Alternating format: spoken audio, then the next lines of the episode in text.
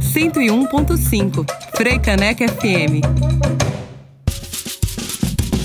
É rádio, é pública, então tem que ter mulher.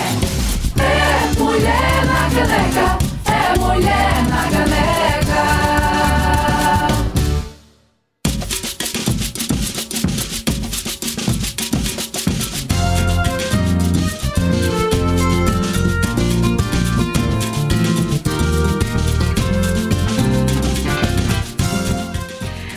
Frecaneca FM 101.5, muito boa tarde. São 12 horas e 2 minutos no Recife começa agora mais um Mulher na Caneca, seu programa semanal de entrevistas sob uma ótica feminista.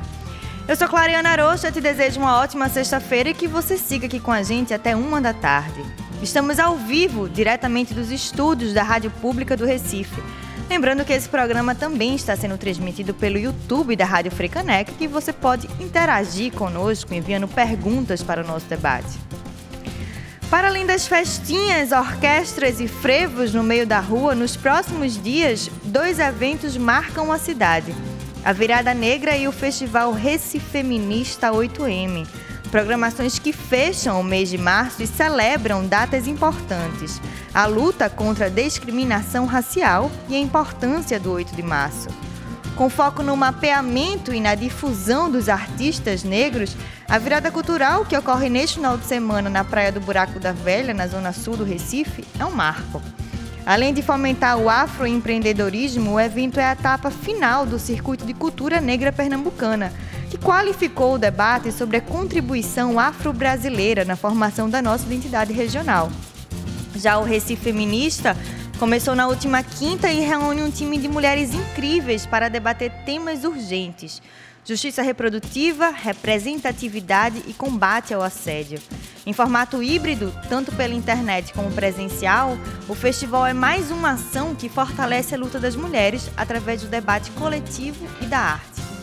Mulher na Caneca dessa semana abre os microfones para as duas mulheres que estão à frente dessas ações aqui na nossa cidade. Converso hoje com Ingrid Farias, idealizadora do Circuito de Cultura Negra Pernambucana, e Ana Carolina Marcian, Marcicano, uma das idealizadoras do Recife Feminista. Nos destaques da semana, mais um caso de corrupção do governo Bolsonaro. O STF autoriza inquérito contra Milton Ribeiro. O escândalo no MEC após os áudios sobre o suposto favorecimento a pastores. População de 16 a 17 anos aptas a votar é a menor na história. E mais, Câmara aprova projeto que torna crime a violência institucional e o Senado aprova a Lei, a Lei Aldir Blanc II. Você também fica por dentro da agenda feminista que traz audiência pública na LEP para discutir o cultivo e processamento da cannabis para fins medicinais em Pernambuco. Esses são os destaques de hoje do Mulher na Caneca.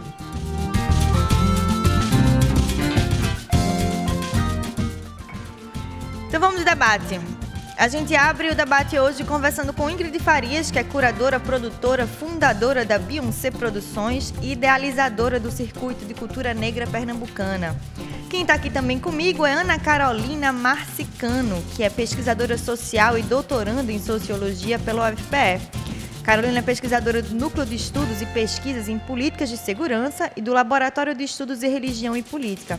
Ela integra o projeto Bastardo Bastarda, uma publicação livre de artistas independentes brasileiros, e é uma das idealizadoras do Recife Feminista. Ingrid e Carolina, muito boa tarde, sejam muito bem-vindas ao Mulher na Caneca, é um prazer tê-las aqui. Boa tarde, boa tarde, Ingrid.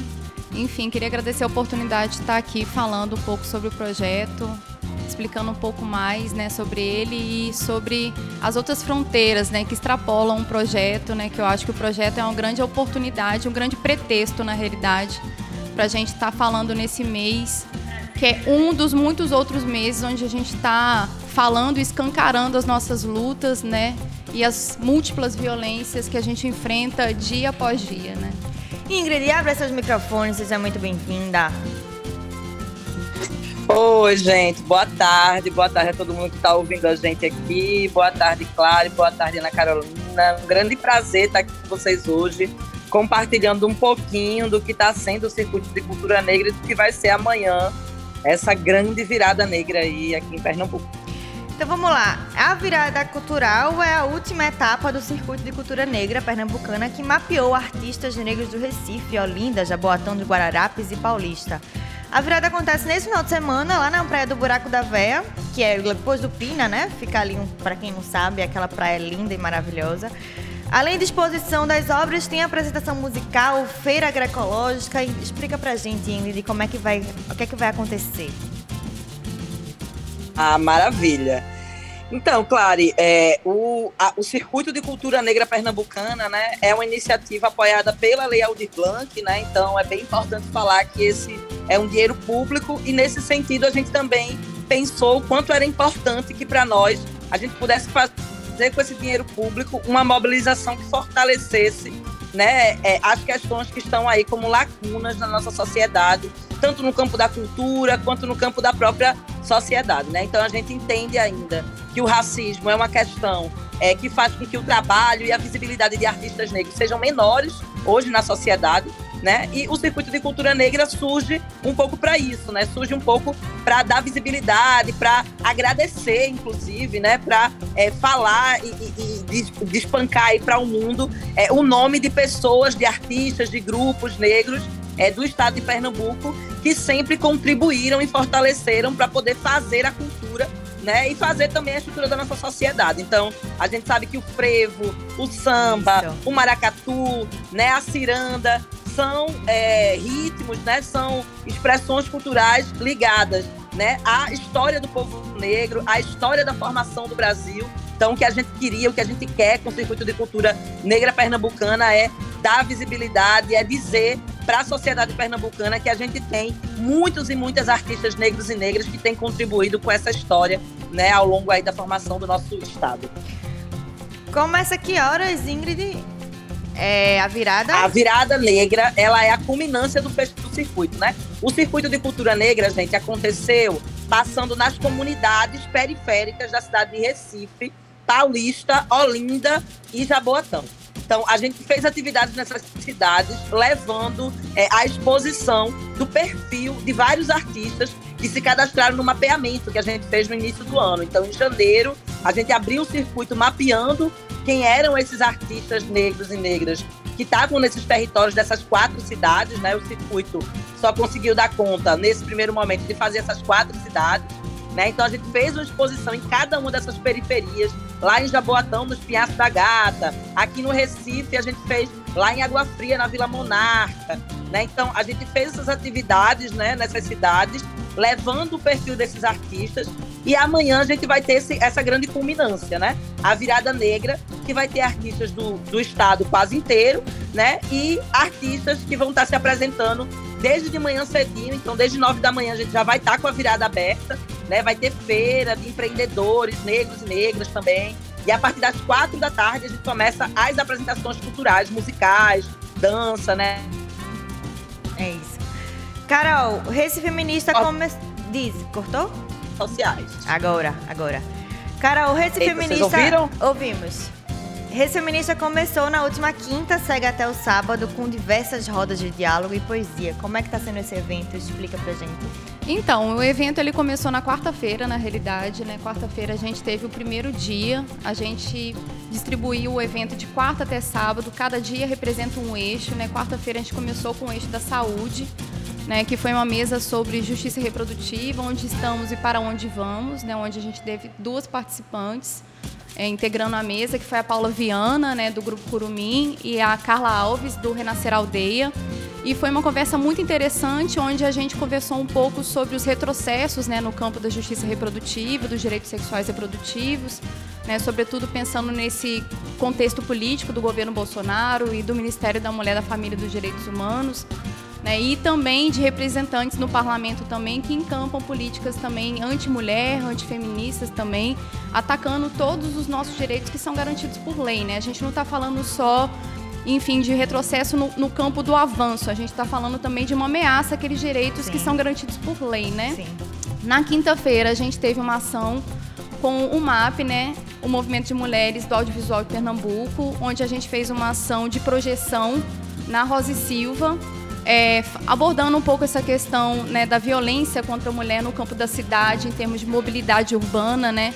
no sentido de que a tranquilidade, né, de transitar pela cidade é um privilégio dos homens, né? As mulheres são assediadas todos os dias, né? Sobretudo as mulheres negras, né, que dependem do transporte público para ir e vir das suas casas, do trabalho, né? Então a gente trabalhou com narrativas e também com estratégias que as mulheres criam para transitar nesses lugares, né? Eu acho que teve um que eu que eu achei muito marcante, né, que foi um relato de uma mulher falando que ela usava fone de ouvido para evitar de escutar obscenidades por parte dos homens, né? É, é Quem na... nunca, né, teve medo assim de Exatamente. E criar estratégias, né? Então, andando sempre em lugares mais iluminados, tentando andar no, no táxi, por exemplo, sentar atrás do motorista e todas as estratégias que as mulheres criam para né, se colocar em uma situação de vulnerabilidade um pouco menor. Ainda que a gente saiba que isso é muito difícil, né, e mais difícil ainda porque os homens se negam a promover essa discussão no âmbito dos seus próprios grupinhos, né?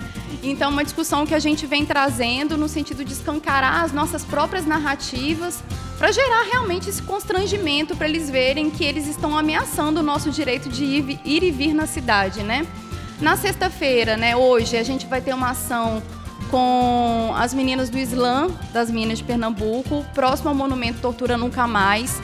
E o eixo é violência contra a mulher, né, onde a gente vai estar tá falando um pouco sobre a questão do, enfim, da guerra declarada aos nossos corpos, né, das ta altíssimas taxas de feminicídio contra a mulher, contra as mulheres trans, né? E a gente finaliza o evento no sábado com o eixo política, onde a gente está trazendo o nosso grande mote, na realidade, que é fora Bolsonaro, fora Damares, problematizando essa questão de qual tipo de representatividade feminina a gente tem hoje né, na política. A gente tem uma representatividade que é branca, de classe média alta, 66% alinhada ao governo Bolsonaro. Né? Então a gente precisa sim estar tá ocupando a política com mulheres, mas a gente precisa preferencialmente estar tá ocupando essa política com mulheres comprometidas com a agenda feminista, antirracista e anticapitalista. É isso.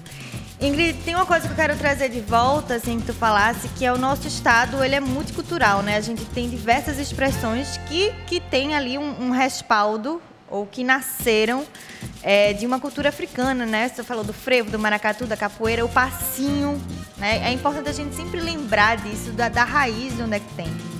E aí eu acho que mapear isso, mapear essa cultura, é, é também reconhecer a importância da população negra nesse processo, né? E principalmente nesse período que a gente está vendo, período que existe quase uma vontade de um apagamento dessa história, né? A gente tem visto aí Fundação Palmares apagando a história da população negra de alguma forma aqui no Brasil.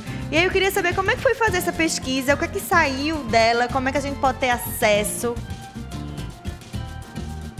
Maravilha.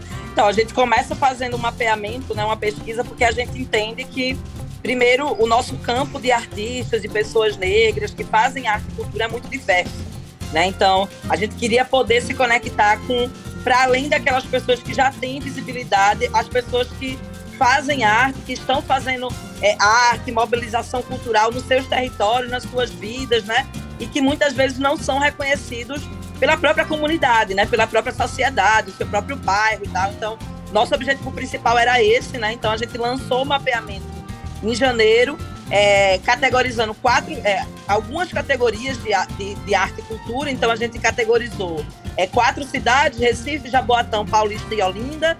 E a gente estava é, buscando artistas dos segmentos da música, da dança, é, do artesanato, é, do audiovisual e das artes visuais. Então, o Circuito de Cultura Negra vai é, abarcar um pouco esses segmentos da cultura negra, né? E com o objetivo também de, a partir desse mapeamento, conhecer essas pessoas. Então, a gente conheceu muitos desses artistas, muitos deles foram convidados para estarem na virada amanhã, né? E o mais importante para mim, claro, que eu acho que aconteceu a partir desse mapeamento, dessa pesquisa, é que as comunidades tiveram a oportunidade de conhecer esses artistas.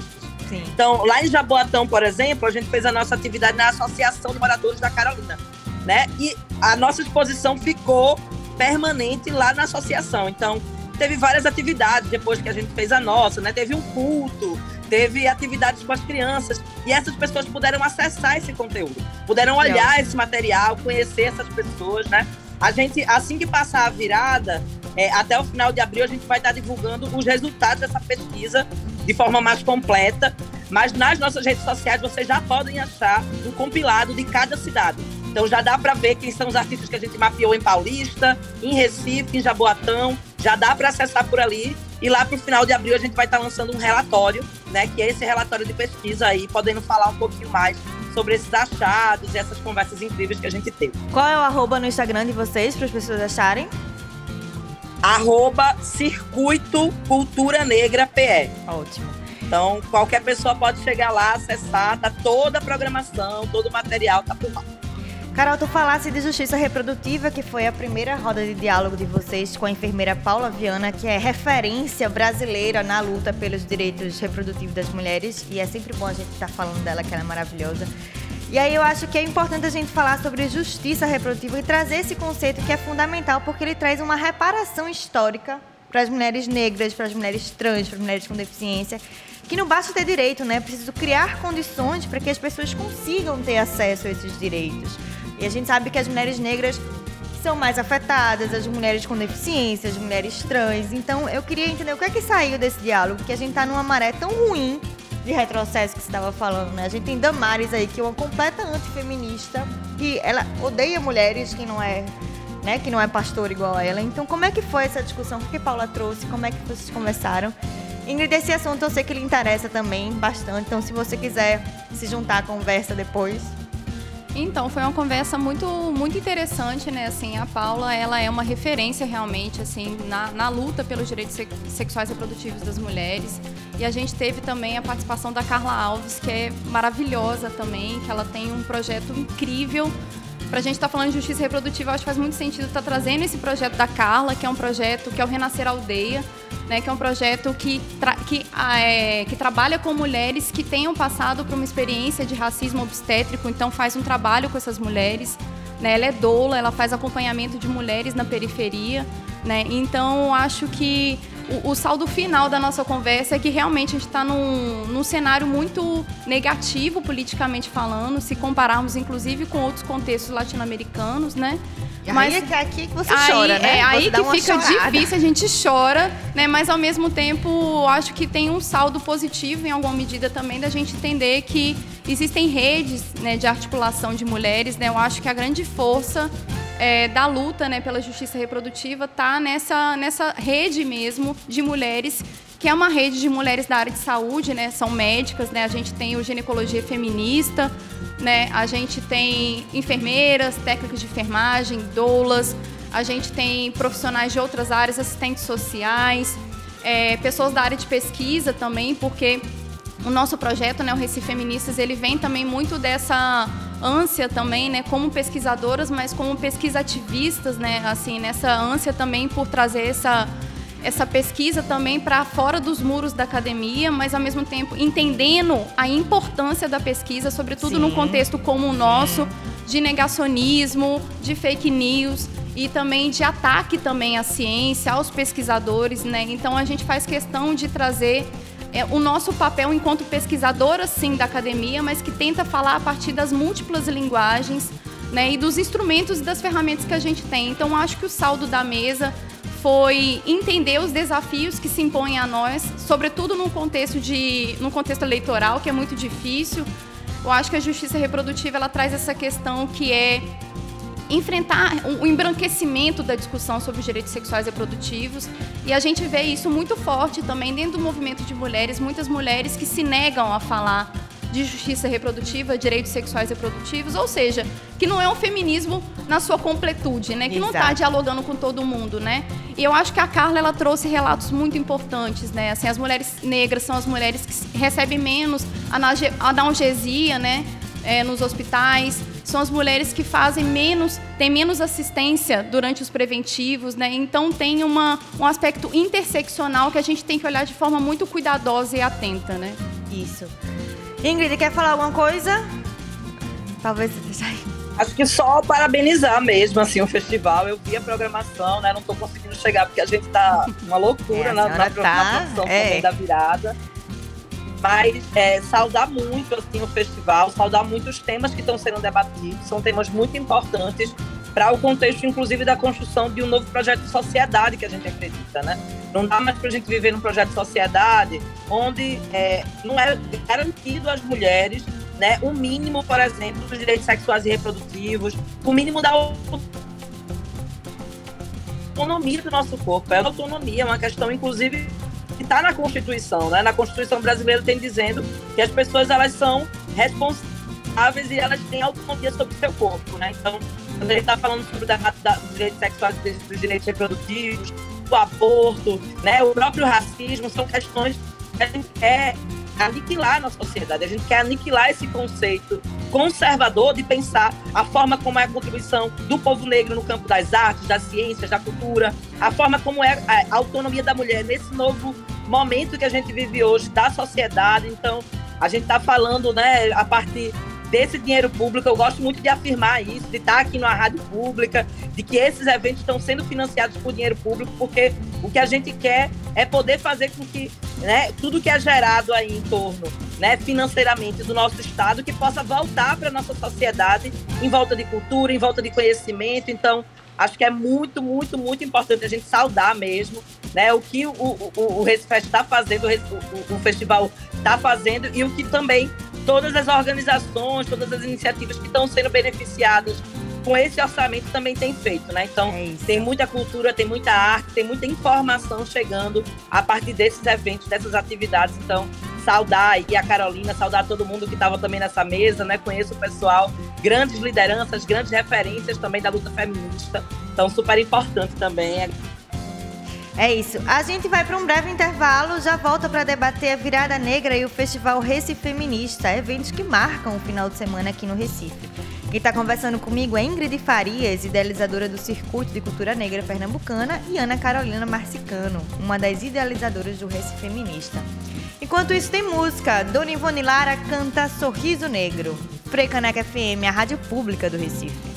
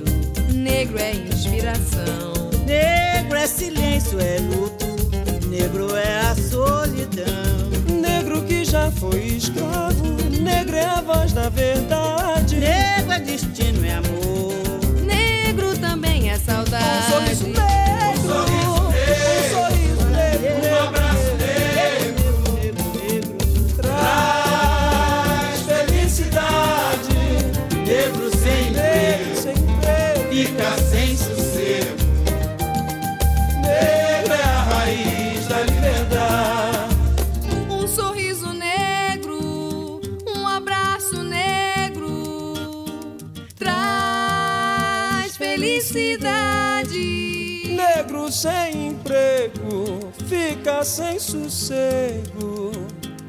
Negro é a raiz da liberdade. Negro é uma cor de respeito Negro é inspiração. Negro é silêncio, é luto. Negro é a solidão. Lá, rainha. Negro que já foi escravo. Negro é a voz da verdade. Negro é destino, é amor. Negro também é saudade.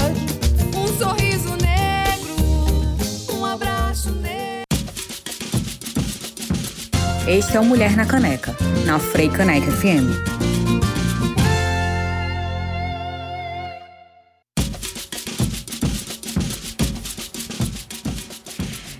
volta com Mulher na Caneca aqui na Frei Caneca FM 101.5. Nós acabamos de ouvir Dona Ivone Lara cantando Sorriso Negro. Para você que chegou agora, nossa conversa de hoje é sobre dois eventos que marcam a cidade essa semana: a Virada Negra e o Recife Feminista. Quem está batendo um papo comigo é Ingrid Farias, idealizadora do Circuito de Cultura Negra Pernambucana, e Ana Carolina Marcicano, uma das idealizadoras do Recife Feminista 8M. Nós também estamos ao vivo no YouTube da Rádio Frecaneca e você pode interagir conosco por lá, enviando sugestões ou perguntas para o nosso debate. Ingrid, fiquei com a dúvida. Esse processo de mapeamento fica aberto, eu acho que concluiu agora o projeto né, da Audi Blanc, mas artistas que não entraram nessa leva, podem ainda se cadastrar? Como é que pode ter acesso? Massa, boa pergunta, claro. Então, a gente está sonhando que a gente vai ter Circuito de Cultura Negra 2, 3, 4, 5, 10, né? Vem aí que a, a gente lei quer, a gente, o Aldi nosso Blanc projeto. 2. Olha aí. É, o nosso projeto, né, o nosso objetivo é dar conta das cidades do estado de Pernambuco. Então, o que a gente quer é poder mapear artistas em todas as cidades do estado de Pernambuco, né? Em quanto tempo a gente vai conseguir fazer isso, a gente ainda não sabe. Mas a ideia é que no segundo semestre desse ano a gente possa, mesmo sem ter o recurso financeiro ainda e tal, que a gente possa dar um pontapé nesse processo mesmo de mapeamento. Então a ideia é que lá para o segundo semestre a gente vai estar abrindo um novo mapeamento para poder tentar pegar mais cidades do estado de Pernambuco, né? E aí nessa próxima edição a gente já está conectado aí com uma rede muito maior de artistas negros e negras de todo o estado. Massa. Carol, ontem uma das ações do, do Recifest foi uma. é, as meninas do audiovisual colocaram projeções né, lá na Rosa e Silva. Uma das frases era. Estar no espaço público de forma tranquila é um privilégio masculino, que é fato, que é verdade, né? A gente estava falando aqui das estratégias que a gente cria para ter um pouco menos de medo de transitar nas ruas. Conversar sobre esse combate ao assédio é essencial e determinante na nossa vida. Ele diz como a gente se desloca pela cidade, a roupa que a gente pensa em sair, né? Como a gente se comporta, o medo que nos assombra. E a revista Asmina trouxe essa semana uma pesquisa bem interessante com adolescentes de 12 a 20 anos, que apontou que o combate ao assédio sexual e políticas públicas pelo fim da violência contra a mulher são ainda prioridades dessa geração. A gente vai passando de fase em fase e continua no mesmo lugar, né? É, mais de 95% das respostas foram isso. Esse sentimento também se reflete na pesquisa Por Ser Menina, que foi a Plan Internacional Brasil que fez. Os dados são assustadores, por mais que já tenha a lei da importunação sexual, por mais que a gente saiba o que é assédio como denunciar, ainda é muito difícil. Como é que foi essa discussão? O que é que vocês conversaram lá? Então, eu acho que isso também é um pouco do reflexo de um processo de politização ainda mais intenso, né, dessa, dessa, desse tipo de violência que é impelida às mulheres, né. Então, meninas jovens que vão para a escola, né, sofrem importunação sexual no transporte público, né, elas, elas percebem que aquilo de fato é um crime, que aquilo não deve ser cometido. E, ao mesmo tempo, acho que tem um, um fator muito importante quando a gente está falando de mulheres que são é, vítimas né, dessa forma de violência no âmbito urbano, que é a questão das mulheres se culpabilizarem também por essa forma de violência. Né? Então, muitas mulheres, é o clássico, ah, mas qual roupa você estava vestindo? Né? Olha o horário que você estava saindo de casa. Tava só. Tava só, né? A questão é que nunca esses são fatores que é, que determinam a segurança de um homem ao transitar na cidade, né? Então a gente está falando de várias questões. A gente está falando desde a questão da mobilidade urbana até o próprio fator dos homens se educarem, né? Eu acho que tem esse aspecto que é um aspecto Fundamental. fundamental, né? E pedagógico. Né, a gente está dizendo de uma forma muito clara: se eduquem, respeitem o nosso espaço, deixem a gente transitar em paz pela cidade. Né? Então, acho que tem uma mensagem muito clara por trás. Né? Então, a intenção com a projeção, ao tra- ao trazer essas narrativas e ao trazer as estratégias, foi também uma forma da gente é, sair um pouco dessa lógica da estatística também, que muitas vezes também torna uma experiência algo muito frio. Né? Então, é a gente falar que essa, por trás dessa estatística tem uma experiência, tem o trauma, tem uma dor. Né? Então, a gente teve muito cuidado ainda tratando essas informações para também não colocar as mulheres numa situação de gatilho, porque a gente sabe que é uma situação muito difícil e delicada para a gente, mas ao mesmo tempo está humanizando isso que a gente vive o tempo todo. E ao mesmo tempo estando passando, uma, passando essa mensagem muito clara para os homens de que respeitem o nosso espaço, respeitem os nossos corpos.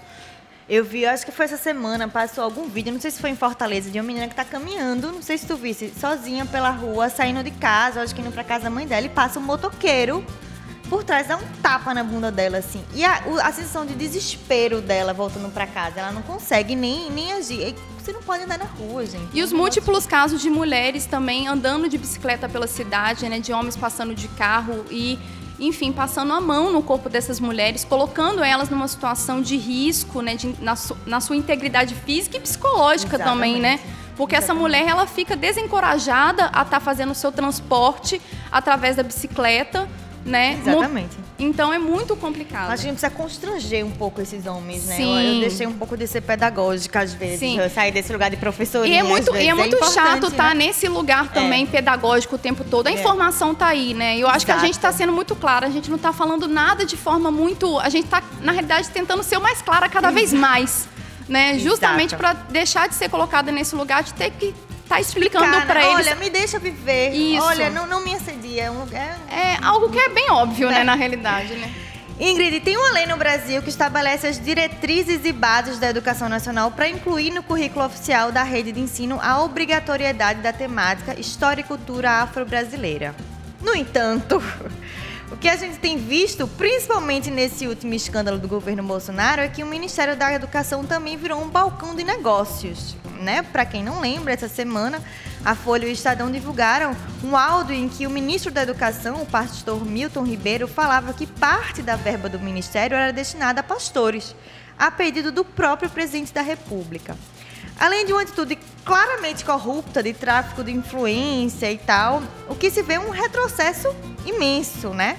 Como um pastor que já foi considerado homofóbico, é bom também lembrar que o atual ministro da Educação foi considerado homofóbico, né, pelo STF, que não prega um Estado laico, fica muito mais difícil a inclusão dessa cultura negra no ensino, o ingresso de pessoas LGBTs. Vamos falar desse retrocesso aí, como é que você está vendo? É, então, claro, é muito difícil, né, ver que a gente passou tantos anos, né, o nosso país tem uma democracia muito jovem, é importante a gente falar isso, né, a gente conseguiu estabelecer a nossa Constituição, que é o nosso grande documento básico de direitos para a cidadania brasileira, é, e, é- e essa Constituição, ela tem menos de 40 anos, né, menos de 50 anos aí, então, é, o que a gente percebe é que essa luta durante todos esses anos, para que a gente alcançasse um lugar que é um lugar de direitos, o que a gente vive agora é um momento de desmonte de toda essa trajetória, né? Então a gente tava, a gente vivia caminhando num país onde a gente estava avançando com questões ligadas ao nosso campo da educação. Então, acho que quando você fala do ensino afro nas escolas, é uma grande vitória que a gente consegue, né? Mas assim como as cotas também foram grandes vitórias, né? Assim como assistência estudantil, aumento de vagas em universidades no interior, tudo isso são grandes vitórias e que a gente percebe que cada uma dessas vitórias nesse momento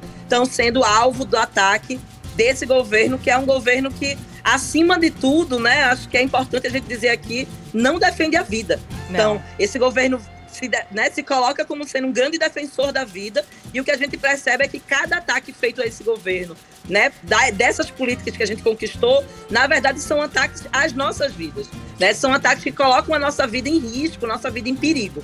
Né? Então, acho que quando você fala, por exemplo, no ensino básico é, das escolas e tal, e dessa questão, por exemplo, afro dentro das escolas, a gente vinha com um projeto né, há muitos anos de conseguir garantir isso, e a gente vinha no momento, por exemplo, agora que a gente consegue garantir essa realidade, mas a gente não consegue garantir essa prática nas escolas. Então a gente enfrenta ainda o preconceito. é, Vocês estão me ouvindo? Estou. Pode continuar. Pronto, a gente enfrenta ainda o preconceito de muitos, né? Muitos profissionais, de muitas gestoras que não entendem é, a educação afro-brasileira como sendo algo importante à história do nosso país. Então, assim, quando a gente fala sobre ter educação afro-brasileira nas escolas, a gente está falando de que os nossos estudantes saibam, né, de que houve, por exemplo, um processo aqui de invasão no Brasil, de colonização, né, que existe uma cultura portuguesa, uma cultura é, europeia que foi implantada, mas também existe uma cultura africana, né, que também fez parte desse processo, uma cultura indígena que também fez parte desse processo. Então, né, para mim, assim, esse momento é um momento muito triste. Eu, como ativista, né, eu sou ativista há mais de 15 anos na luta pelos direitos humanos, direitos das mulheres, do povo negro e tal. E o que eu sinto agora é um profundo descontentamento, assim, uma profunda é, mágoa mesmo, né, por a gente estar tá vivendo um momento onde tudo que a gente conquistou está sendo desfeito, né? Então que a gente possa estar tá atentos, né, a esse momento aí. E é um comportamento que é chancelado pelo presidente, né? A gente sabe que o presidente não vale absolutamente nada, mas assim, é, é não tem nem para onde se correr, não é? Que estavam se falando de um gabinete paralelo, na verdade não é um gabinete paralelo, é um gabinete oficioso, né? Ali é faz oficial, parte, é. Né? Não é, não é algo que ninguém sabia, o, o presidente sabe. Vocês duas estão fazendo. É, o, Clary, deixa eu só falar uma coisa que uma coisa que me deixa muito chocada é que assim, no governo Dilma, né, e a gente tem todas as críticas também ao governo Dilma, as questões com as quais a gente não conseguiu avançar, mas a gente percebe o quanto existe uma diferença em, em ser um homem presidente e uma mulher presidente. Isso. Se fosse a Dilma fazendo um negócio desse, corrupção, passando dinheiro para a igreja, né, gastando mais de um milhão de reais, aí, dois milhões de reais com leite condensado, com carne, né, isso com certeza seria um grande escândalo. E porque essa pessoa é um homem, esse presidente é um homem, né, esses escândalos não acontecem, são chancelados aí pelo machismo, pelo racismo, né, então enfim, só para poder. E é engraçado que eles continuam dizendo que não tem corrupção, né? Eu tenho um tipo Bolsonaro, tipo, querem achar corrupção, não há. Há demais corrupção, que não há investigação. Isso é a, essa é a grande diferença. Mas bem, vocês duas estão fazendo eventos que são extremamente políticos também, além de serem de arte cultural, são extremamente políticos e que vocês tratam muito da representatividade, que é um assunto importantíssimo, principalmente agora nesse ano da eleição. A gente, é importante a gente entender que não é só eleger um outro presidente, mas que é fundamental a gente pensar no Congresso, nas assembleias, no Senado, porque são nesses lugares que os nossos direitos retrocedem ou avançam. A gente tem visto muito né, o que está acontecendo. E mesmo com o avanço, a gente continua com a baixíssima representatividade de mulheres no, no legislativo. Então é importante a gente eleger mais mulheres progressistas, é bom deixar bem, bem frisado, né? Para mudar um pouco essa trajetória conservadora que está por aí. E aí eu queria saber de tu, Carol, assim, é um dos eixos políticos do, do Recife Feminista é essa questão da representatividade. Como é que vocês pensaram esse assunto? Como é que vai ser esse debate? É, antes de entrar realmente no eixo político, assim, só, só ressaltar algo que a Ingrid falou e o nosso projeto também ele foi aprovado né, pelo edital de fomento Recife Virado, né, da Secretaria de Cultura, da Fundação de Cultura da, da Prefeitura do Recife, né? Então também tem esse subsídio público também para a gente estar tá levando informação e para a gente estar tá gerando essa essa discussão política, né, tão urgente. E na sexta-feira a gente vai entrar efetivamente no eixo política, né, onde o nosso o, o, a nossa questão ali é discutir a representatividade feminina que a gente tem hoje na política, que é feminina e é muito pouco feminista, né? É, e o nosso mote é fora Bolsonaro, fora Damares, né? E aí, na, na, na, no sábado, a gente vai ter uma conversa, uma live no nosso Instagram, que é o arroba Recifeministas8M, onde a gente vai conversar com a Natália, que é uma das integrantes do Vozes Marias. Eu acho muito importante ressaltar isso, porque é muito importante a gente falar, ter em vista né, essas pessoas na política que são a grande hegemonia e são reacionários religiosos, né, que esse não é um campo uniforme. Né? Contextualiza para quem está ouvindo a gente, quem é o Vozes Maria? O Vozes Maria é um coletivo de mulheres cristãs feministas, né, e é muito importante a gente estabelecer essa, esse debate com elas, porque a gente tem um, um campo em disputa né, dentro do campo religioso de vários coletivos de mulheres cristãs. A gente tem um histórico Católicas pelo Direito de Decidir, por exemplo. Né? Então a gente não está falando de um campo que é um campo uniforme, né? a gente está falando de pessoas religiosas, cristãs, evangélicos, e é muito importante ressaltar que o campo evangélico, ele é hegemônica, ele é grande parte composto por mulheres negras periféricas, né?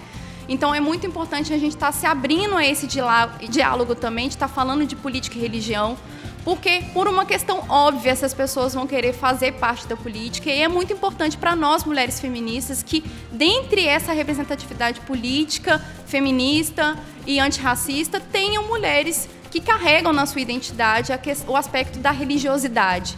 Né? Então, para a gente é muito importante que não tenhamos só mulheres religiosas como Damares, como Ângela Gandra, como Cristonieto, mas que tenhamos figuras históricas tão importantes como Benedita da Silva, como Marina Silva, né? Figuras que são progressistas que lutaram por agendas tão importantes para a gente, né? Então a gente vai estar discutindo no sábado qual o tipo de representatividade de mulheres que a gente tem na política hoje, como que a gente vai impedir essas mulheres que são antifeministas e antimulher de estar tá lá dizendo o que nos representa, mas na realidade atacando os nossos direitos.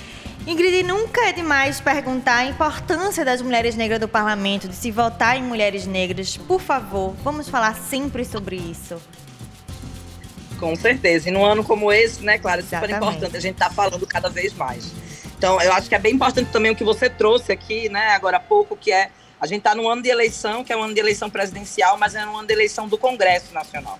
Do Congresso Nacional e, e os congressos estaduais, né, as câmaras estaduais, né, esse parlamento. Então, acho que para além da gente se preocupar com a necessidade da gente ter um presidente que minimamente possa ter, ouvir as nossas pautas, né? Democrático, é, né? Um presidente democrático. É isso, porque se a gente não tem um parlamento que faça isso, um parlamento que esteja comprometido, e aí quando eu digo parlamento, galera que está ouvindo a gente, é os deputados federais, estaduais que vocês vão votar, porque são essas pessoas que podem realmente definir projetos e propostas para mudar e melhorar a vida da gente enquanto cidadão. Então, é muito, muito importante que a gente se preocupe com quem a gente vai votar esse ano. E aí eu quero fazer a defesa aqui, né, como o Claro me pediu, de que é, mulheres negras elas têm um potencial muito grande de serem gestoras públicas. Agora, no contexto da pandemia, claro, em vários países do mundo, onde eram as mulheres que eram presidentes, é, houve um resultado muito melhor dessa prevenção, do cuidar da população. Então, eu não estou falando que as mulheres negras são melhores parlamentares só porque elas são negras, né? E porque elas são belas e lindas. Mas estou falando porque, na verdade, as mulheres negras têm, têm a compreensão de onde é que na vida da gente é mais necessário que a gente possa garantir direitos. Então, eu sou uma mulher preta, favelada aqui, da comunidade da Brasília Teimosa. Eu sei exatamente quais são as questões de creche que faltam para poder meu filho poder estudar e eu poder trabalhar. Quais são as questões ligadas ao transporte público, quando eu tenho um ônibus que passa de duas em duas horas aqui no meu bairro. Né? Então, a gente está falando que as mulheres negras têm uma compreensão sobre quais são as necessidades da sociedade muito ampla e têm um potencial de governar muito forte.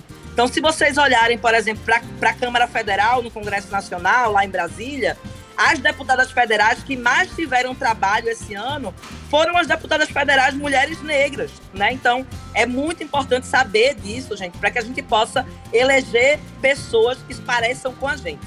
Elejam pessoas que se parecem com vocês.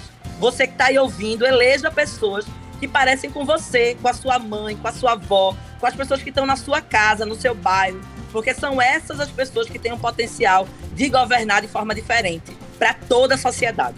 Né? Porque a mulher preta ela governa para melhorar a vida de outra mulher preta, mas quando a gente melhora, melhora a vida de uma mulher negra, a gente melhora a vida de toda a sociedade. É isso, Carol. E, e Ingrid, eu acho que tem um aspecto importante também que foi a Juliana Vitorino falou na última reunião do, do Vote Negra, né, que além de ser importante a gente estar tá votando em mulheres negras, é importante a gente estar tá criando condições políticas dessas mulheres continuarem fazendo política em segurança. Né, porque o que a gente está vendo também, muitas mulheres negras eleitas sendo ameaçadas de morte. E aí a gente pode lembrar do caso mais triste, emblemático, completando quatro anos sem nenhum tipo de resposta, que foi o assassinato político de Marielle Franco. Né? Então, além de estar tá elegendo mulheres negras, é importante que nós, mulheres feministas, criamos as condições para que essas mulheres possam né, exercer o seu mandato é, em segurança, com a sua integridade física respeitada. Né? Então, acho esse ponto muito importante. Várias tiveram esse ano que ir embora, né? Porque foram ameaçadas. Érica Rio quase toda semana posta também que foi ameaçada por alguém. Isso é um absurdo.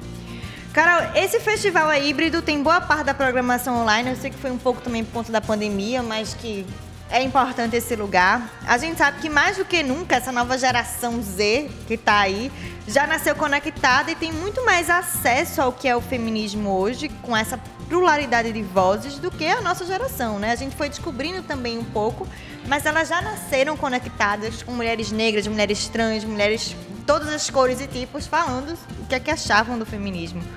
Como é que a gente pode pensar estratégias para atingir esse público, principalmente nesse contexto que a gente está vivendo, de desmonte de políticas, da importância desse povo tirar o voto? É, é importante a gente lembrar que os dados do TRE apontam que a quantidade de jovens entre 16 e 17 anos que já tirou o título de eleitor para participar desse ano das eleições é a menor desde a que, de que a população ganhou o direito de votar, desde 88. Então, esse povo representa 7% dos votos válidos esse ano. Como é que a gente pode falar com esse povo? Sobre representatividade, sobre votar em mulheres progressistas, sobre feminismo, sobre combate ao assédio. Como é que tu estás pensando isso no festival? Eu acho que a questão é a gente recorrer a todos os recursos que a gente tem à disposição, né? Inclusive, no sábado a gente vai estar tá lançando também, é, junto também da live com Voz Maria, um vídeo denúncia, né? Onde a gente faz uma recaptura da trajetória política do Brasil, desde o golpe institucional da Dilma até o contexto atual né, mostrando um pouco quem essa política bolsonarista de fato representa, né? Que não somos nós, né? Mulheres, não são as pessoas negras, não são as pessoas indígenas, não são as pessoas quilombolas, né? Não são as pessoas periféricas, não é o povo trabalhador, trabalhadora desse, desse país, né? Então, a gente vai lançar esse vídeo denúncia. Eu acho que também é um mecanismo da gente também acessar né, essa juventude também, né? Então, é recorrer a múltiplas formas de linguagem, artísticas, inclusive, né? Eu acho que a questão da projeção, eu acho que tem esse potencial de comunicação também muito interessante. E a questão é, enfim, de utilizar esse recurso mesmo como forma de democratizar também a informação, né? De tentar alcançar o máximo de pessoas possíveis, né? Então, acho que o caminho que a gente adotou também como um primeiro Recife Feministas, esperando que tenhamos outros, né? É tateando também as ferramentas também que mais funcionam, né? E a gente está postando também no Slam também, que eu acho que é muito poderoso, é hoje, né? né? Que é hoje, né? É próximo do museu, Tortura Nunca Mais, às 18 horas.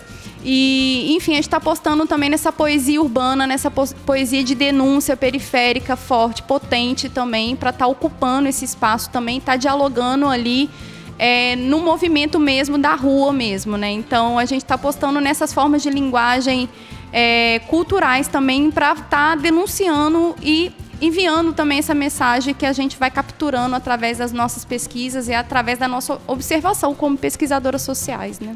Ingrid, suas estratégias para que esse povo tire esse título, pelo amor de Deus, como é que tá? E votem pessoas negras Acho que a maior estratégia é a defesa de uma qualidade de vida melhor para você. Então, assim, pense você que está ouvindo a gente agora, como é que a sua vida pode melhorar.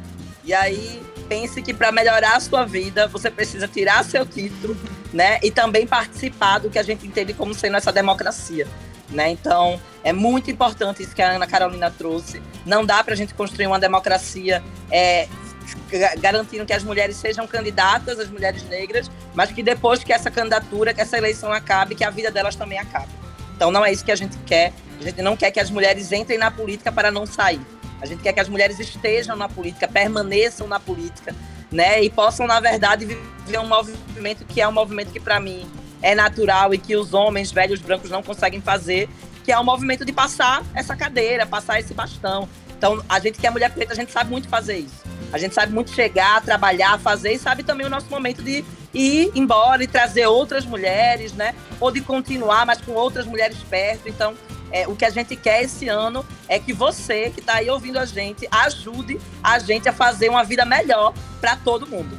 Né? Então, especialmente, claro, as pesquisas sempre indicam que são as mulheres e a juventude que definem as eleições Isso. nesse Isso. país. Então, Mulheres, jovens, jovens, por favor, pois ajudem é, a gente, gente, tirem seus títulos, mesmo que não seja obrigatório, tirem seus títulos, participem desde cedo desse movimento, que é um movimento importante. Você participar, votar, você está fortalecendo e participando da construção de uma democracia diferente pra gente. E mais do que nunca no que a gente tá vivendo, né? Você decide se o país vai ser democrático ou não, assim. Pra quem quer se engajar nessa campanha, tem a plataforma cadavotoconta.org.br, que tem um material para levar para a escola, para quem é ativista, para lá tentar convencer os adolescentes a tirarem esse título de eleitor, pelo amor de Deus. Eu queria que vocês finalizassem, para a gente finalizar nossa entrevista, convidando as pessoas para participarem do evento de vocês. Onde é que podem encontrar? Onde é que está a programação?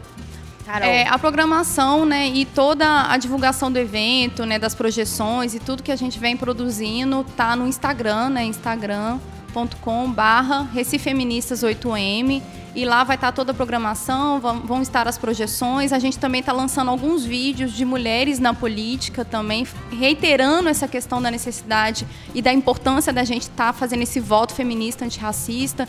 Né? A gente teve vídeo da Dani Portela, da Robeyonce, a gente teve vídeo da, da Samia Bonfim, né? E todos esses vídeos estão lá no nosso Instagram. Então hoje a gente vai ter o Islã das Minas de Pernambuco, que vai ser é, próximo ao Monumento Tortura Nunca Mais, às 18 horas. E amanhã nós vamos ter a live com a integrante Natália, maravilhosa do Voz Maria, às 19 horas no Instagram. E, enfim, a gente está contando com a participação de todo mundo.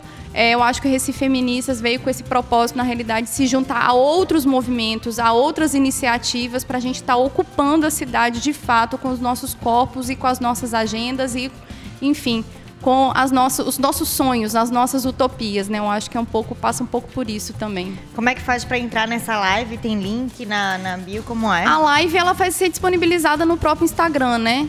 Então vai estar tá aparecendo lá ao vivo já é para a pessoa acessar lá. Vai ser às 19 horas no sábado. Ingrid, chame o povo para o seu evento, a Virada Cultural, que vai ser maravilhoso. Eita. Chamamos demais. Todo mundo convidadíssimo, convidadíssima para estar tá hoje. Né?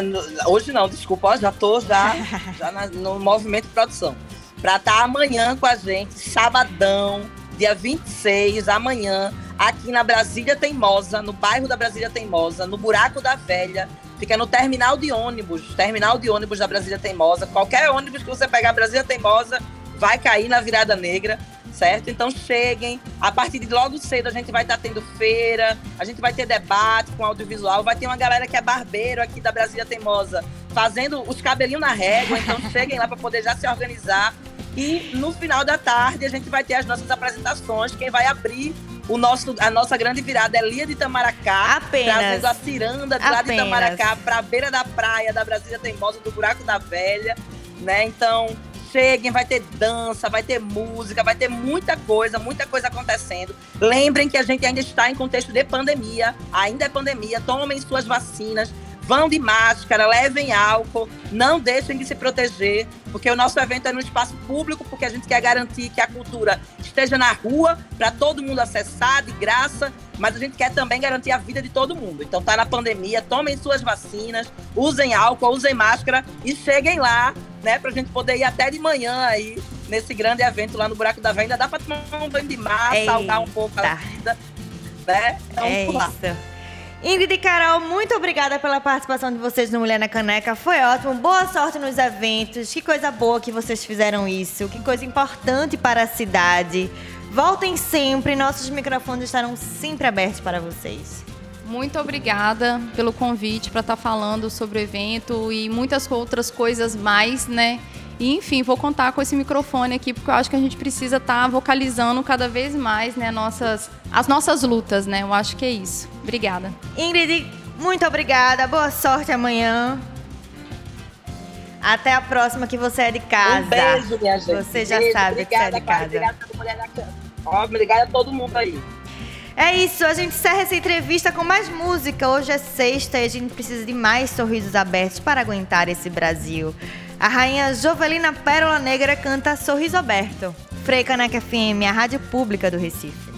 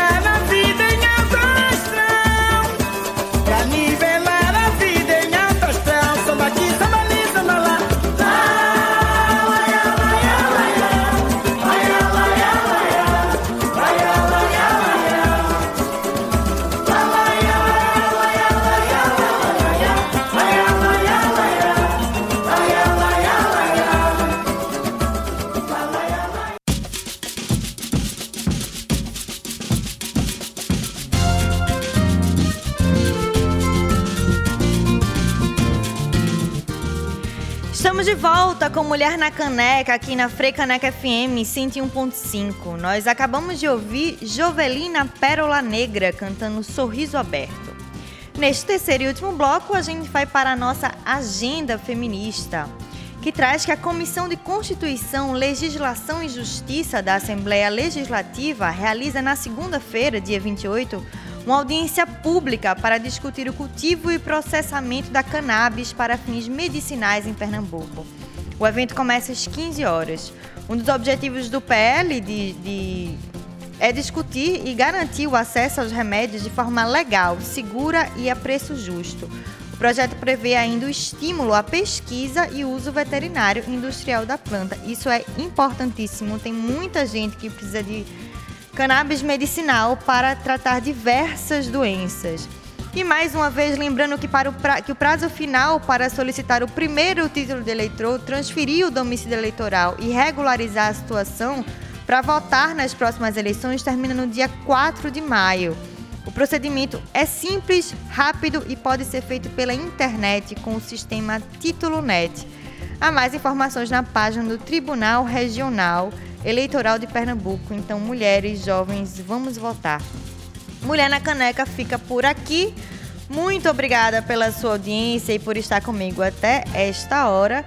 Sugestões de pauta podem ser enviadas para o mulhernacaneca.gmail.com. Lembrando que você pode escutar essas e outras edições do nosso programa nas plataformas de streaming da Freicaneca e no YouTube. Fico por aqui agradecendo o trabalho técnico de Kleber Lemos. Muito obrigada pela sua audiência. E uma ótima sexta-feira, um ótimo final de semana. Eu e Inamara voltaremos na próxima sexta ao meio-dia, aqui na Frecaneca FM. Afinal, se é rádio, se é pública, tem que ter mulher.